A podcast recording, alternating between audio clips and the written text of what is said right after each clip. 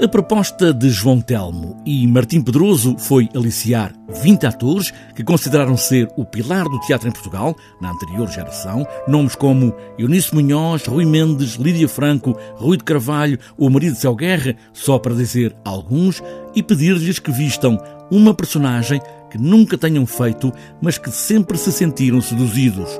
Martim Pedroso diz que foi muito bom ver o ato de generosidade de todos, foi fácil terem aceitado. Todos perceberam logo o convite e a ideia. Portanto, há aqui uma ideia de ficcionar uma personagem que nunca foi feita e que, não é? e que poderia, quando se olha para a fotografia, eh, pode-se pensar: esta personagem existe, podia ter existido num espetáculo, podia ter existido. Portanto, há aqui uma ficção uh, interessante aqui sobre esta ideia. Portanto, isto acaba por ser também uma um pretexto não é? Para homenagear um ator e uma geração. São fotos em grande formato, a preto e branco, com os adereços e figurinos dessas desejadas personagens. João Telmo acredita no preto e branco para dar dimensão estes atores. A opção do preto e branco tem a ver com uma linha estética da nova companhia que, que nós temos vindo a desenvolver em vários projetos de vídeo e de fotografia.